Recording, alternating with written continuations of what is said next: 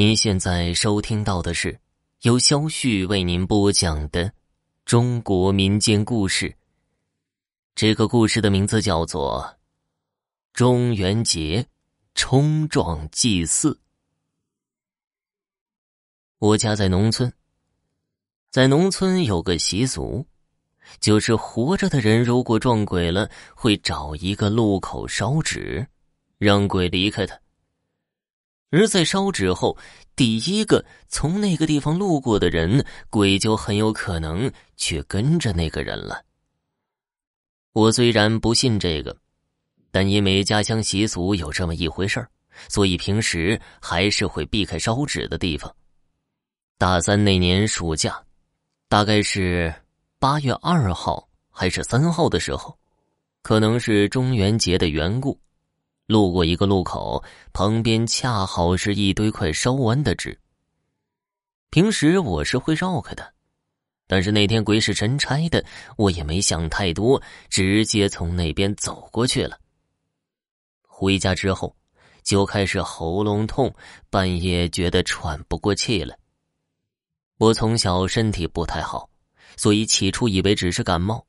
第二天。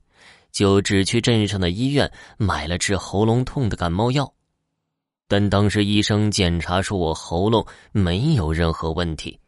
当然，吃了药并没有效果，喉咙越来越痛，喉咙痛到根本没办法说话，也没办法吃饭，只能喝牛奶和喝稀粥，而且喘不过气的情况更加严重，连着两天晚上根本睡不着觉。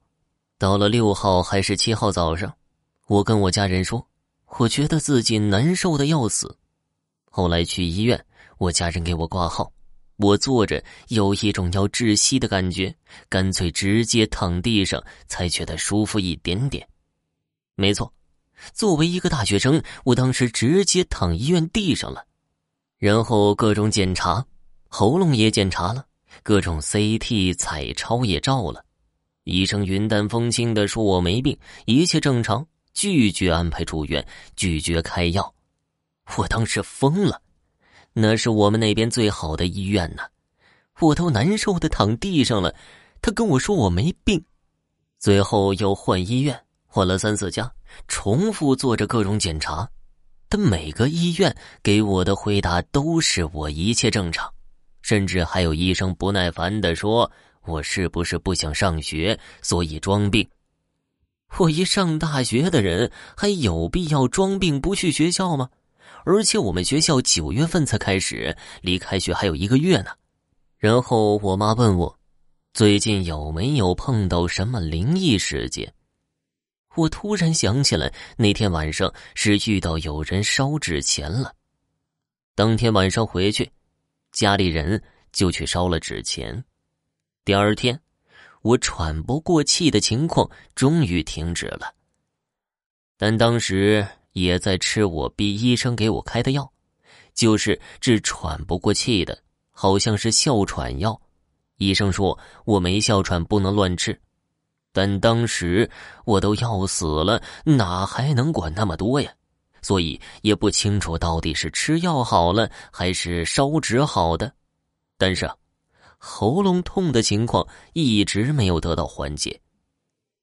我就这样从八月初到九月初开学，全靠喝粥活过来的。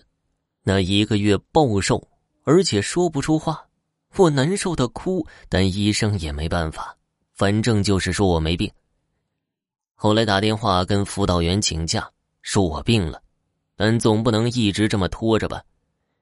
我虽然一直觉得作为大学生不该迷信，但是病急乱投医。